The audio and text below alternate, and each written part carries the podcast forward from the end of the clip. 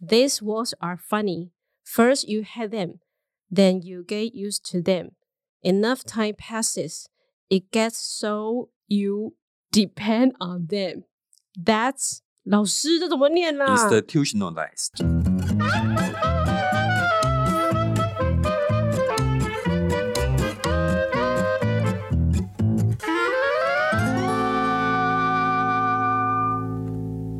t 欢迎收听《超直白心理学》，我是小白。我是颜志龙。哎，小白，你知道呃有一个网站叫 IMDB 吗？当然不知道那是什么情色网站 吗？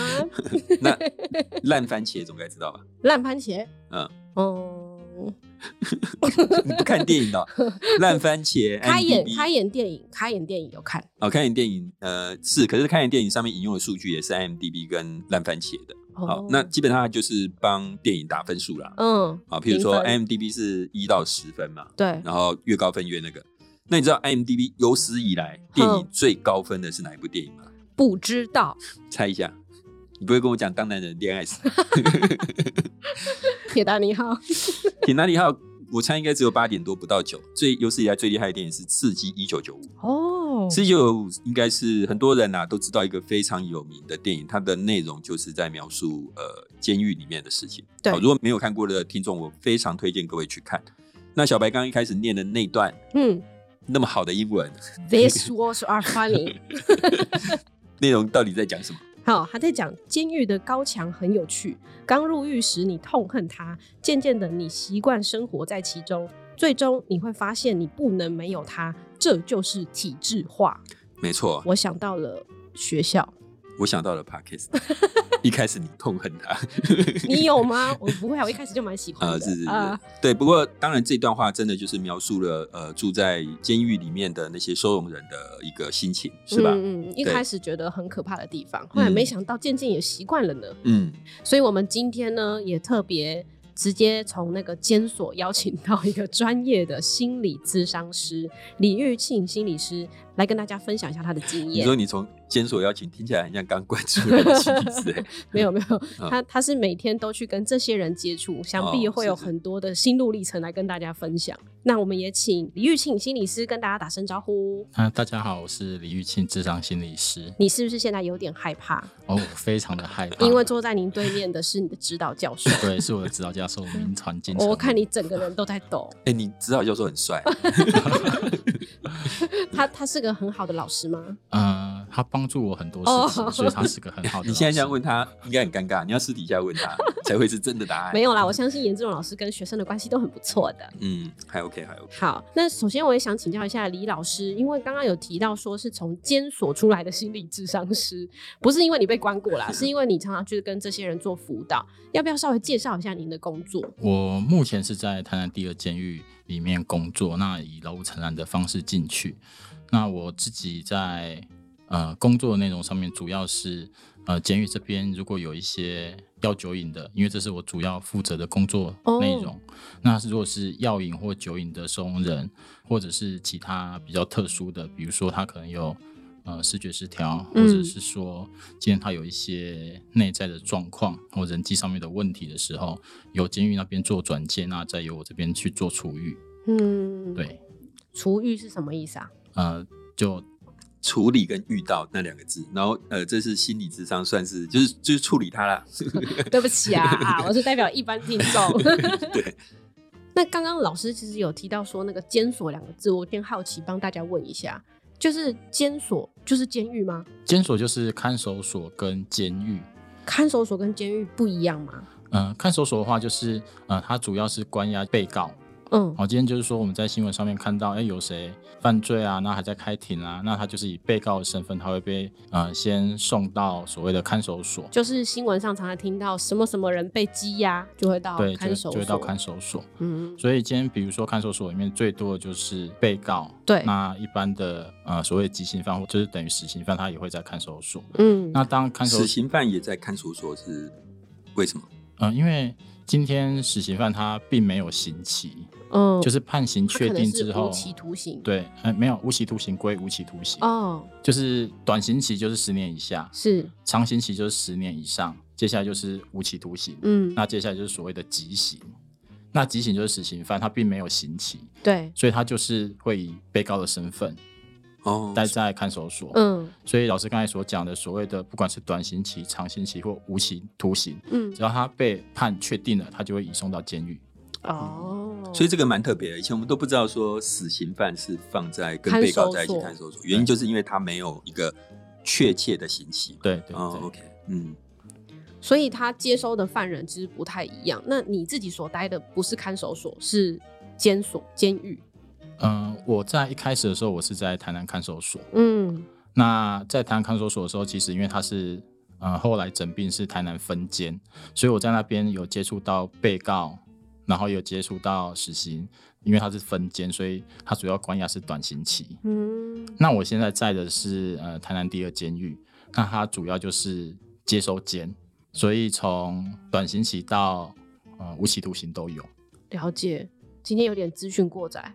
对，没 错，没太关系，太多的那个有一些 名词跟讯息了。那我也很好奇，就是在监狱跟监所里面，就是协助收容人的这个资源系统，除了像老师您智商心理之外，还有没有其他的工作人员？他们各自负责什么呢？那我先解释一下，就是说刚才小白有讲到说，哎，收容人，嗯其实，在我们在新闻媒体或报章杂志，哦，甚至一般的网络上会看到“收容人”这三个字。对，其实，在监狱里面，我们主要称呼他是同学，哦因为他们可能在里面会需要长期的生活，嗯哦，所以用同学称呼起来，其实会比较和谐一以点。以前我的研究生我也都叫他们 同学，全部关在这里他面。全部同都学是你论们文写了没有？他都是严老师的受刑 人。对，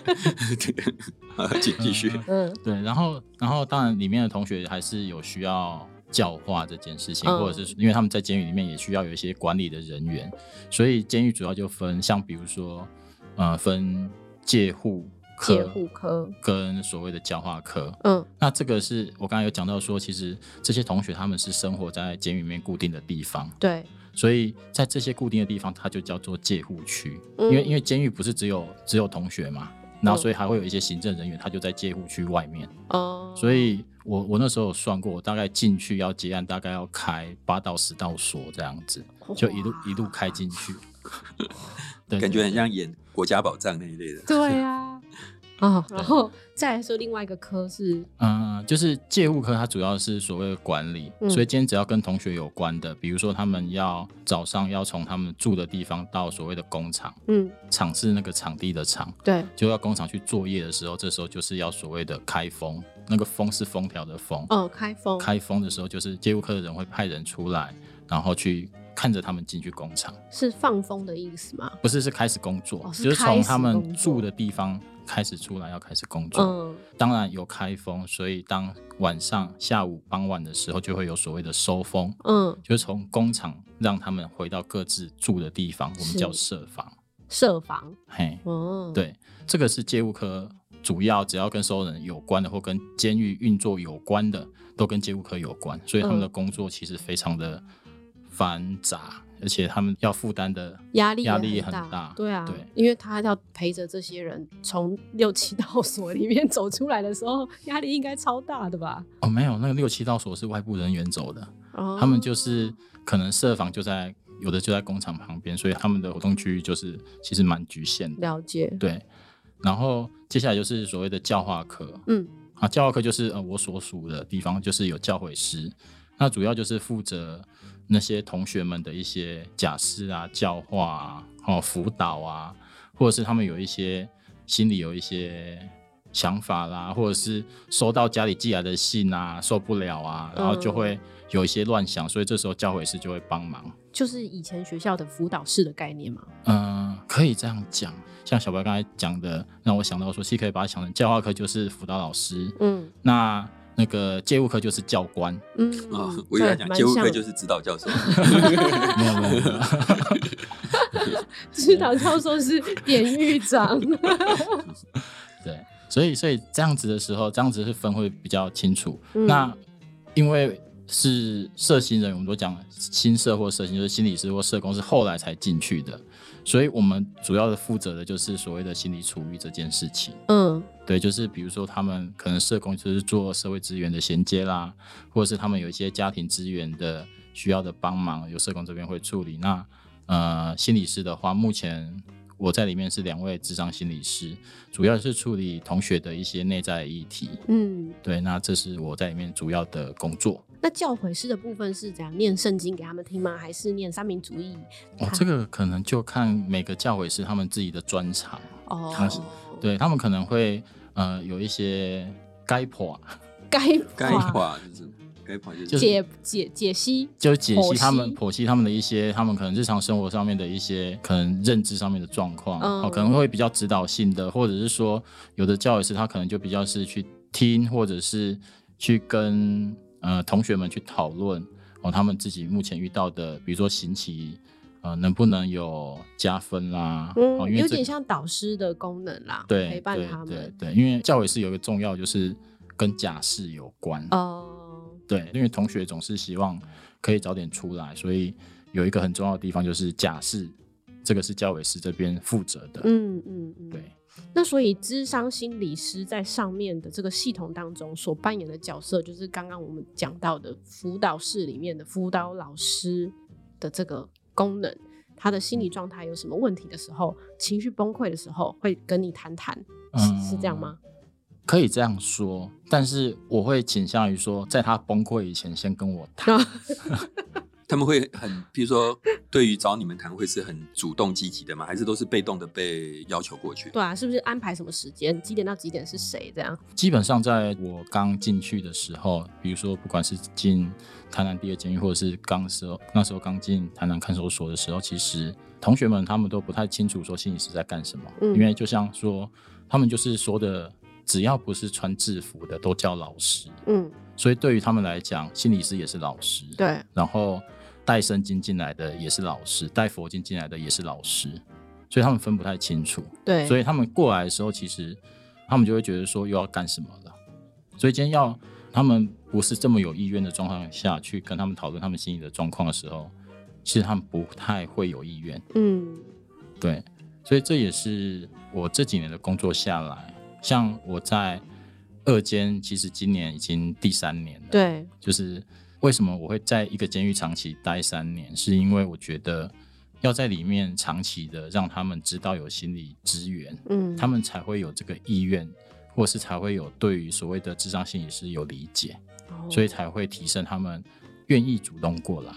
那这样子的话，你们跟监所的合作方式又是什么呢？你们刚刚其实有有提到说，应该不是正式员工嘛， 吼哦不是，不是，是外聘老师。对，算是外聘老师。嗯所以我自己本身是因为二间的契约上面，我是一个礼拜进去五天，几乎天天进去、欸，对，所以进去的时候，其实那个合作就是，这是我个人比较想做的或者信念，就是我希望是一方面是跟同学们做心理智商，对，另外一方面是让监所可以认识什么叫做智商心理师。嗯，所以今天这个合作可能会是说，在跟同学的晤谈之后，可能也会跟所谓的主管或者是里面的这些老师们去做讨论，嗯，因为有时候同学的状况不是说哦，今天讲一讲就可以去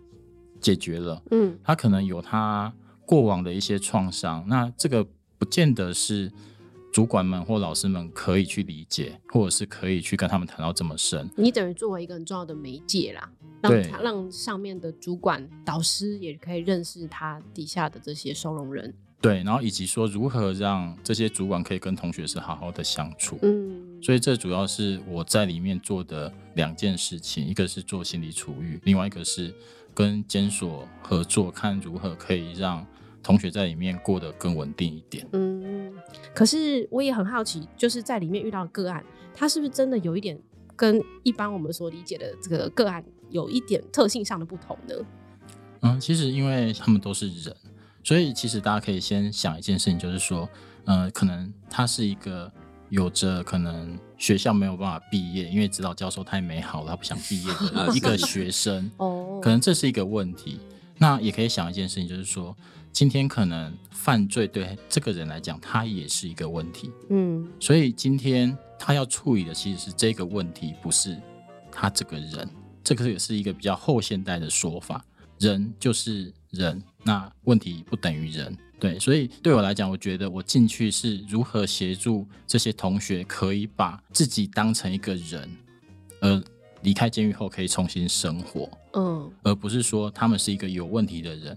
所以像刚才小白很美丽的声音在开场说到，诶，为什么会有机构化这件事情？就是因为当他出来之后，他觉得自己还是一个呃收容人的时候，或者是他还是一个有问题的人的时候，他是没有办法适应社会，嗯所以他还是最终会回到监狱里面。嗯所以这样一而再再而三，他可能在里面花了十几、二十、三十、四十年。那我听过最长的就是他可能二十岁，呃，开始进入监所。对，那他现在在跟我谈，他现在六十几岁了，哈，所以他可能花了四十年在监所间，在那边往返。嗯，他有出去过，但又回来了，对，嗯，就是他有两相比较之后，就是这样进进出出。对，所以听起来比较像是说，这一群收容人，他们觉得自己有问题。其实外面的个案也常常也会觉得自己有问题，才找心理咨商嘛。嗯只是听起来两边解决问题的方式似乎不太一样。就是收容所的人是不是因为他们觉得自己有问题，而他们又用某种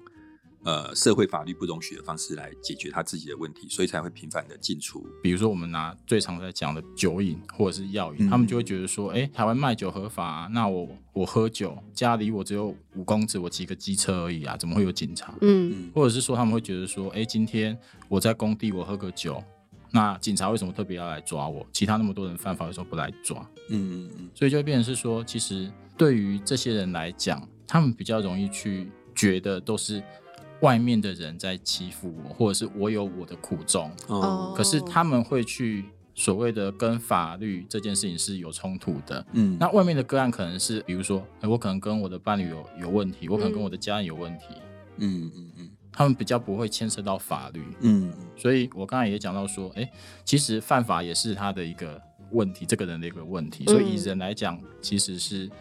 都一样，嗯可是可能这个问题有他的文化，对就是可能他跟法律有关，对，这个是跟外面的个案是不太一样的。就他们的问题比较容易跟法律有可能有冲突或是连结。对。对，而且刚刚玉信老师这样讲，我听到了两个东西啊，在我们心理学里面讲的两个东西，一个当然就是归因嘛，归因的方式，像刚刚玉信老师有提到，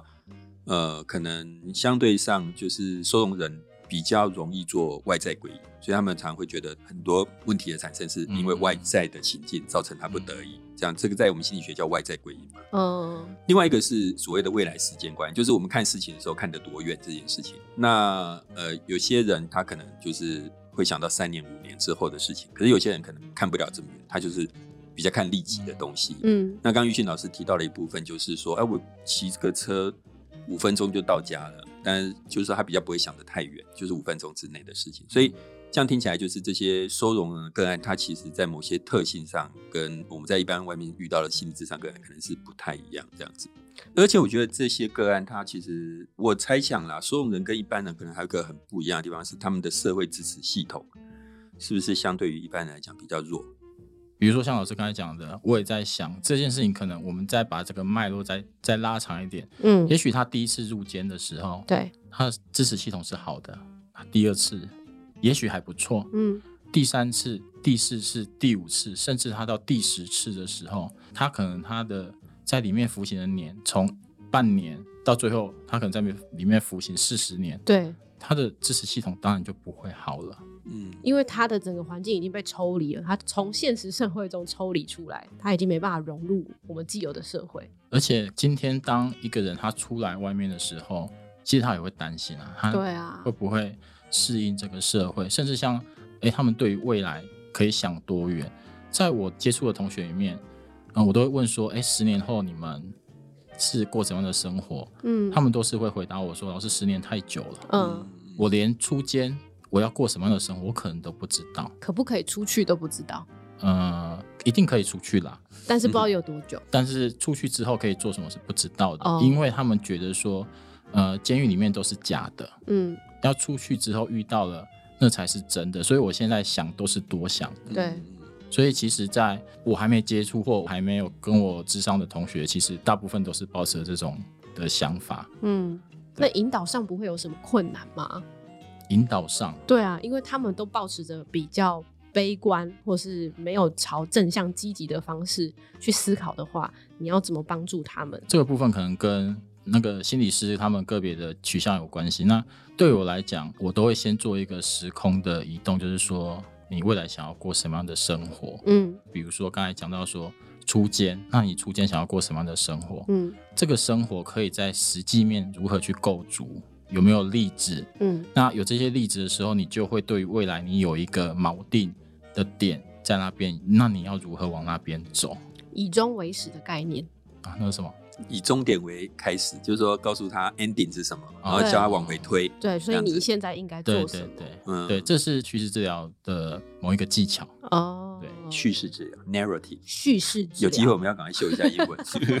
不过我我觉得刚刚玉清老师这样讲，又让我想到另外一个其实是文化的问题，就是说，因为监狱跟军队可能都有点像。嗯，我们最近很喜欢那个日剧叫做什么 first love First Love。初恋， First Love，他跟他女朋友，就是男主角跟他后来的那个呃呃比较第二女主角嘛，对不对？相遇是在什么脉络下？老师我还没看到后面， 呃我那我不能爆雷嘛。没关系反。正就是跟智商师，第二女主角是个智商师，然后她是个飞行员，嗯然后她因为当然就是有任务上的受伤，所以她就去跟那个智商师碰面聊天。嗯那通常这类型，不管角色是军人、警察这一类型，他们只要遇到智商师，你去看电影他的描述，基本上都是不屑的啦，因为他们是属于阳刚之气很盛的，哦他会觉得我的心没那么脆弱，我有需要过来看你嘛，嗯你对我会有什么帮助？对你，你去看电影设定都是如此。我刚刚讲的文化问题就是这个，就是说受刑人是一个阳刚之气蛮重的，嗯那他们的雄性的那个气氛围都很强，所以你要让他去接受很柔性的心理辅导，或者去承认自己需要被辅导。嗯那搞不好辅导完回去，他旁边的狱友 会瞧不起他、会觉得你很弱啊。我我不知道说玉贤老师在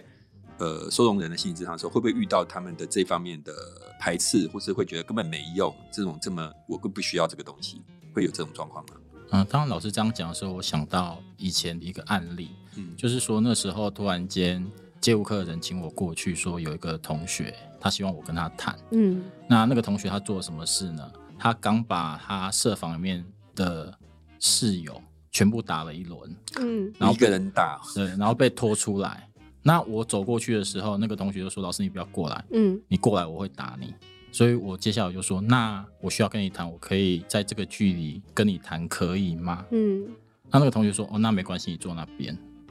所以今天可能对于智商，他们会不会相信？我觉得更多是有没有人愿意听他们讲话。嗯所以今天当有人愿意听他们讲话的时候，我觉得当这个关系开始的时候，我们才可以来谈所谓的信任，我们才可以来谈所谓的智商这件事情。嗯所以今天所有，比如说像郑老师刚才讲的阳刚这件事情，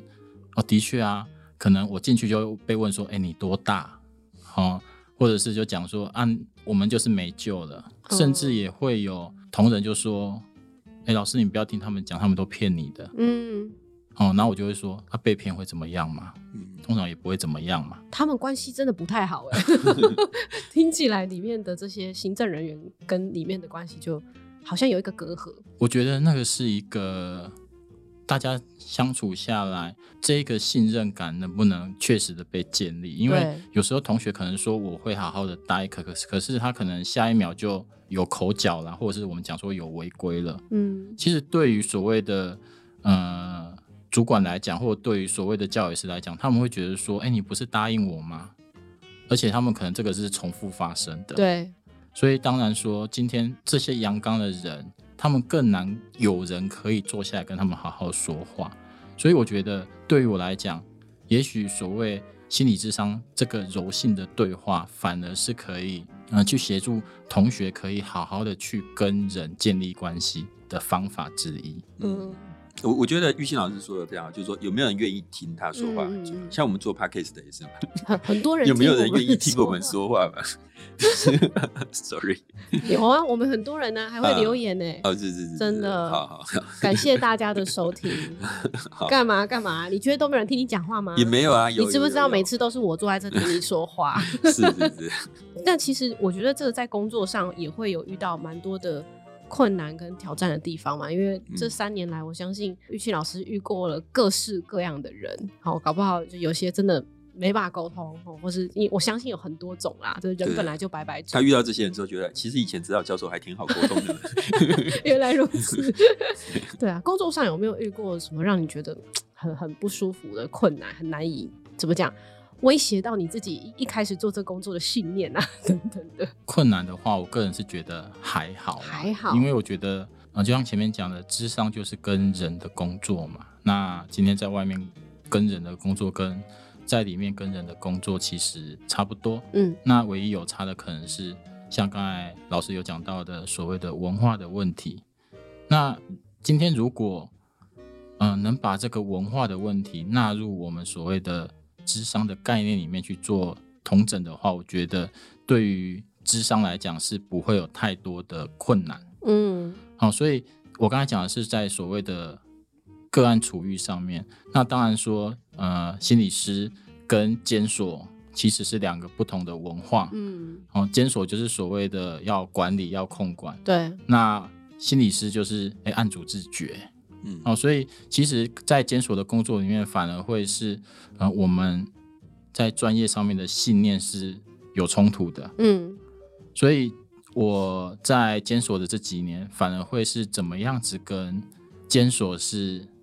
可以合作的，让他们相信说，今天心理师进来监所是要帮忙同学，而且是要帮忙监狱的。好、那讲也没有用，所以就嗯只能做。对，所以把智商的这一套带进去的时候，比如说固定的时间，哦，固定的空间。那有时候监狱当然会觉得说，啊，你就谈十分钟，谈二十分钟，那你谈半个小时。嗯那对于我来讲，就是，呃，我就是固定谈五十分钟。嗯有时候是做这件事情是让监狱去相信说，我们的专业是这样子训练出来的，我嗯们也没有要在监狱里面乱搞。嗯而当这样子固定的去遵守所谓的智商的伦理或智商的规范的时候，同学也开始有了改变的时候，监狱才会开始相信，哎、心理是有帮助。哦。对，我嗯所以听起来是监狱的这些人也需要被心理咨商一遍，你说新的人员吗？ 对，对，开玩笑的啦，其实玉庆老师讲这个，我觉得我很有感触啦，因为我以前年轻的时候在军队也是当心理辅导官嘛，其实跟玉庆老师的状况是一样，因为那就是一个阳刚的文化。嗯，那通常阳刚文化下的状况，像我是当了很久，然后遇过非常多长官，你就会看到长官分成两大种，嗯，第一种就是他就是完全不相信，他啊基本上哦就是觉得这个东西没用，他不见得会阻止你，可是他就是讲一些酸言酸语，对，然后他不会特别的使用你。嗯，好、那他会觉得这就是一个形式。可是有一些长官，当他相信这个所谓的心理心理智商、心理辅导的时候，其实他会很好的善用你，因为他会相信你是可以帮助他的。对，那我觉得那些长官不相信的时候，真的很可惜，因为你就是把一个可以帮助你的一个左右臂膀给砍掉的意思嘛。但是在阳光文化的组织里面，担任心理辅导人员，基本上都会遇到像刚刚玉信老师所提的那种问题。那那时候我觉得，至少我自己个人经验就是，那个时候你自己作为一个心理辅导人员，你必须要很有信念，等于是有点在绑手绑脚的情况下，要去施展你的功夫，有点那个样子。对啊，所以所以其实我的工作反而是说像，当然是你说绑手绑脚啊，我觉得反而是今天作为一个呃同学的心理师，是要去让机构相信，或者是要让监方相信说，经过我的处遇之后，嗯同学是会更加的稳定。对，所以与其说绑手绑脚，我反而会觉得这是一个好的契机，就是说今天如果我不做的话，嗯，那的确，长官们就会觉得说就是如此，所以我就会在想说，我怎么样子可以让他们看见说处遇后同学的状况是好的，嗯所以慢慢的、慢慢的，呃，今天在不同的监所里面，其实都有主管跟我讲说，诶，经过心理智商之后，同学的确稳定很多，他们也知道怎么跟是同学相处，因为嗯我在智商之后，我也会跟主管们做讨论，因为有时候我觉得，呃，里面跟外面的智商差在哪，就是外面的智商，你只要跟个案谈完，对诶，就嗯，就等下一个个案嘛，对，可是里面就有一点类似说，其实我怎么样子，除了在跟个案处遇之外，我要在这个监所里面有一点类似卫教或播种，让心理专业能够在里面扎根，嗯，所以我必须要跟主管们可以有一些讨论。嗯，对我觉得这个是一个问题，但是它不是不可克服的。嗯，对，就是其实读心理系出来的人还是有，就是不只是在外面做智商，其实像这种很特别的机构也是可以贡献一己之力啦。嗯，对，当然，嗯我想问玉庆老师，你自己就是可以跟大家分享一下，你在这么困难的环境底下，然后可以坚持做了现在三年嘛的信念到底是什么？第一个当然是因为我有好的指导教授，好，今天的节目就 这句讲出来就差不多，节目要结束了老师有塞钱给你是吗？ 啊。好好，讲讲第二点，呃，为什么我会我会讲个第一点第一点是因为，呃，那时候我在论文的时候，其实当然大家知道论文跑出来都要显著，我跑出来有不显著的，我指导嗯教授说，哎、你怎么做你就怎么样子去去发表，因对，为那那个就是做出来的成果，的成果。嗯那我觉得的确啊，我们相信一件事情，我们就要去实践这件事情。如果对于我来讲，我相信人可以，呃，借由自己过往的经验，甚至呃，他们透过反思的时候，可以有能力去解决自己的问题的话，那今天监狱的同学们透过心理智商，发现了自己的信念或价值，甚至开发出新的能力的时候，他们当然有这个能力可以去改变自己的生活。嗯，所以我的这样子的相信，进入监狱之后，哎，同学们也都印证了我的信念。所以有时候不是说我靠着我自己的信念在工作，而是同学们也回应了我的信念，他们展现出来的也是如此。嗯哦，所以我觉得有时候是跟同学相互学习啦，不是说好像我很厉害，而是我用我的专业去协助同学他们去发展自己的生活。嗯那这件事情是我们双方都有各自的看见，那也是因为这样子，我会持续在监狱里面工作，然后不同的同学都会给我好的回馈。嗯，对，听起来就是最重要就是那一点了，没有二三点了。 对，感谢颜志龙老师。是，好啦，其实我觉得听起来蛮感人的。我在哽咽了。你在哽咽了吗 是是是？哭了，在旁边流眼泪了。对对对对因为就是老师，你看你默默的影响了不很不过多我学生。我要讲就是说，玉庆是本来就是一直蛮这个叫什么折善固执的人，啊嗯，对，所以我觉得他从事他现在的工作，基本上我觉得他是蛮呃发挥他自己折善固执的特性，然后去应应这样的一个工作。嗯对，嗯，好，那其实节目到这边也差不多要告一个段落了。我觉得也很开心可以邀请到玉庆老师，然后跟大家分享一下这个特别的职业，嗯因为也应该蛮多人不知道，因为我们可能也没有进去过。 对，对，但是这个职业其实啊、呃心理咨商师在这样的场域做这些事情，其实是很